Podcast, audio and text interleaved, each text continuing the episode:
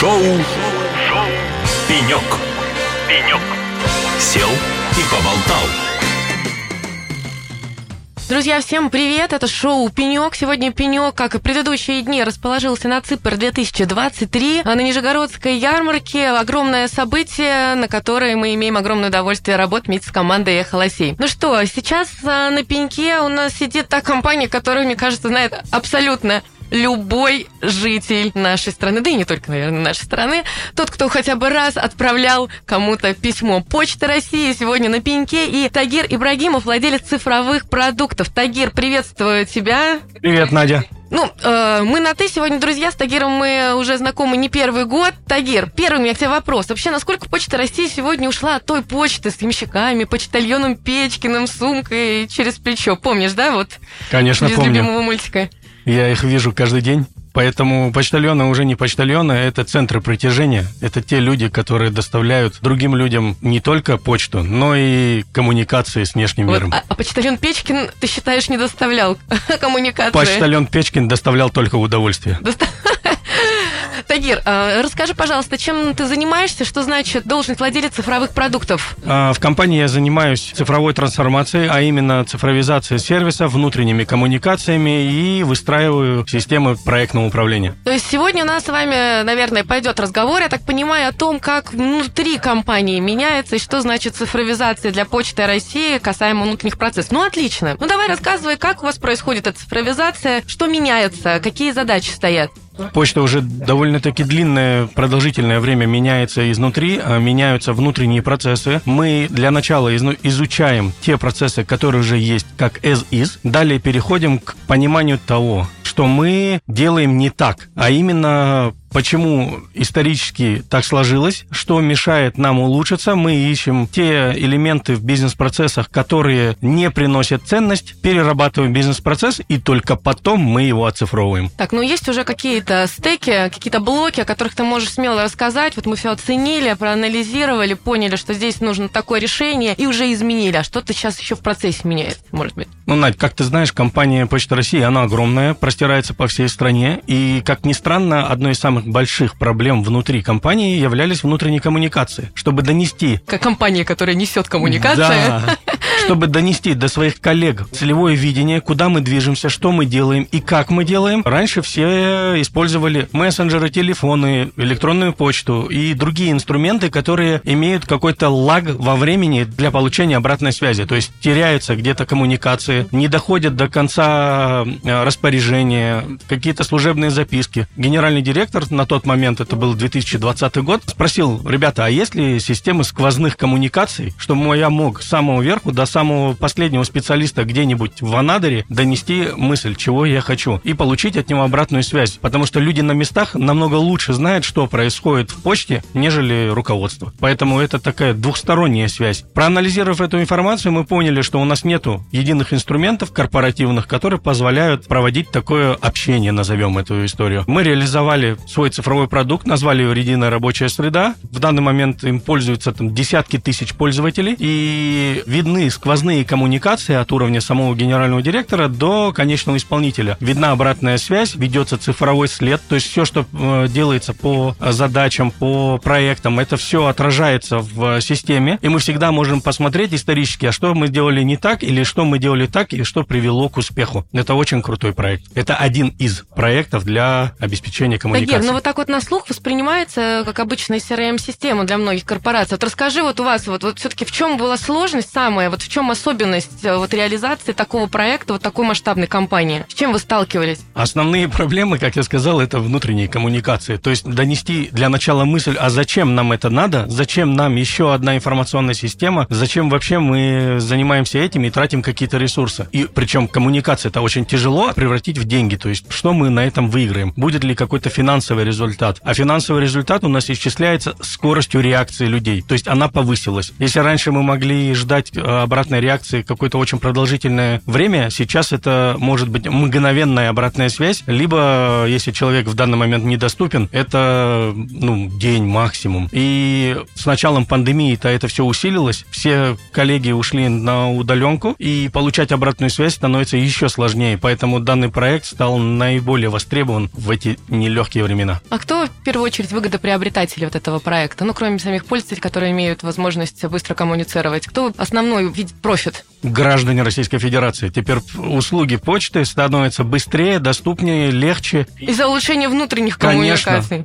Я-то думала, что ты сейчас скажешь HR, боссы, руководители разных Вся подразделений. наша работа направлена на то, чтобы граждане Российской Федерации получали свои услуги вовремя. Здорово, Тагир. А еще поделишься какими-то интересными проектами внутренними, которые вы реализуете с помощью цифровых технологий? Да, мы цифровали не только систему управления проектами, не только систему управления цифровыми проектами, вы не поверите, это немного разные. Мы перевели почту буквально за пару лет на продуктовый подход. Ну, то есть, э, как вы понимаете, раньше все компании были, ну, действовали по методологии Waterfall, то есть последовательно выполняли какие-то задачи, чтобы получить какой-то результат. Это обычно растягивалось на большие сроки, а э, наши граждане, они хотят получать услуги здесь и сейчас, и чтобы до этого дойти, нам нужно было пересмотреть операционную модель компании. И мы перешли на так называемый agile и продуктовый подход, то есть мы начали работать с продуктовыми метриками, которые измеряются различными показателями, как NPS и ESI, и это стало нашим основным ключевым направлением. То есть э,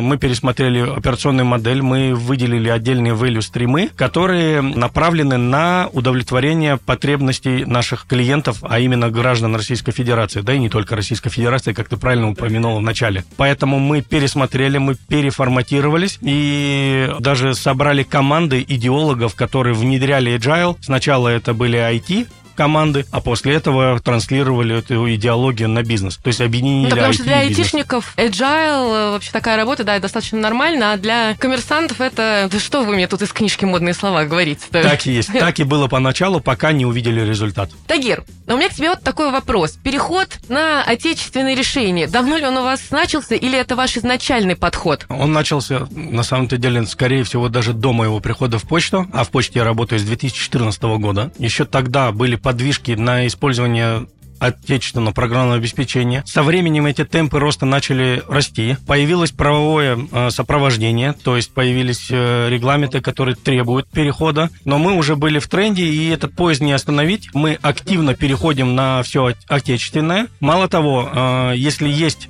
какой-то отечественный аналог любого продукта, востребованного почтой, мы обязательно в первую очередь рассмотрим только отечественные. А как ты оцениваешь вообще уровень э, качества отечественных продуктов? Возможно, у тебя есть какие-то любимцы, вот те решения, которые ты любишь, но не потому, что ты должен установить отечественные, есть некая директива, а потому что они реально классные продукты, и тебе нравится как айтишнику это внедрять, и ты видишь отклик от э, той аудитории, для кого ты это делаешь. Самый топ российский продукт, который я знаю на сегодняшний день, я не знаю, будет это реклама или нет, это антивирус Касперского. Он существует давно, я его знаю, наверное, всю свою жизнь, и прекрасный антивирус. Но это если брать какую-то специализированную систему. То, с чем я работаю сейчас, и то, что мне нравится, одна из таких передовых платформ в цифровизации, помогающая компании, не только крупным, но и э, малому среднему бизнесу, это Bittrex24. Очень крутая платформа, которая имеет большое соотношение в части цена-ценность. Ценность намного превосходит цену, которую ты платишь за его работу. Также другие системы, и так как мы говорим о корпоративных коммуникациях, мне очень понравился там отечественный мессенджер Express. Тагир, а зачем еще один мессенджер, когда вот предыдущая система CRM, она содержит в себе также средства такие коммуникации текстовые? Каждая платформа, разрабатывая свой продукт, делает акцент на определенный функционал. Bittrex имеет мессенджер, но этот мессенджер не является полноценным мессенджером в том понимании, который он есть у нас. Например, Telegram. Сравнивать Telegram с Bittrex неприемлемо. Ну, то есть это абсолютно разные целевые значения. Поэтому мы хотим использовать лучшие практики, э, мировые, российские. Мы выбираем лучшую платформу под конкретную задачу. И если эти платформы хорошо уживаются вместе, начинаем сквозную интеграцию, чтобы для пользователя не было вопросом, а куда мне идти, чтобы пообщаться с этим человеком? В один мессенджер или в другой, или вообще в CRM-ку? Здорово. Тагир, а еще такой вопрос. Ну смотри, все вот эти процессы, они связаны так или иначе с апгрейдом инфраструктуры именно. Вот как вы смотрите на этот процесс, на что переходите, как меняете, что усиляете? Вот э, можешь ли здесь сделать такой ревью ваших процессов? Не скажу точно про инфраструктуру, так как я ей не занимаюсь, только вскользь. Э, я сам пользователь инфраструктуры, то есть я заказываю ресурсы под свои нужды. Я должен обосновать необходимость получения именно того количество ресурсов, что мне нужны. После этого коллеги из инфраструктуры просто предоставляют мне вычислительные мощности. На чем они работают? Что там внутри? А это знает только сама инфраструктура. Мне дают инструмент, которым я пользуюсь. И это очень классно на самом-то деле. То есть а, у нас внутри получается тоже сервисный подход. Мы оказываем друг другу внутри сервиса. Ну и еще в завершение один вопрос, который также касается внутренних коммуникаций. Это безопасность. Ты уже упомянул одного из а, разработчиков пользовательской безопасности, вот так вот. Но есть еще и другие производители, здесь другие вопросы, связанные с безопасностью, в том числе и внутренних коммуникаций. И есть определенные барьеры, с которыми сталкивается каждый юзер. Туда нельзя, пиши вот определенная система. Как вы с этим работаете? Как вы просите людей писать именно там и не писать здесь? Вот эти двойная аутентификация. Как, как у вас это выглядит?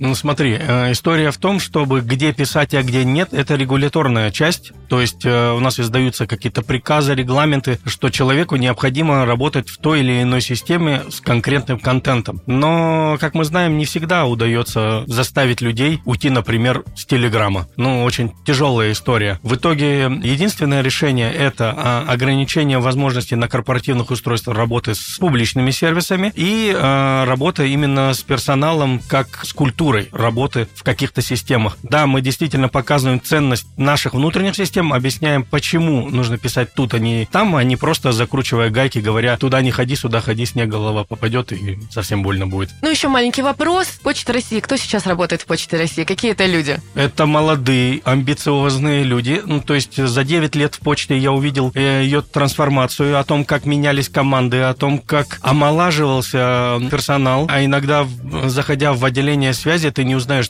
ничего себе, до чего мы дошли. Надеюсь, до это только начал. До чего дошел? Это не прогресс дошел, да, это мы дошли. Друзья, у нас в гостях шоу «Пенек» расположился и замечательно отвечал на наши вопросы Тагир Ибрагимов, владелец цифровых продуктов «Почта России». Тагир, спасибо большое. Спасибо большое. До новых встреч, друзья. Шоу, Шоу. «Пенек». «Пенек». Сел и поболтал.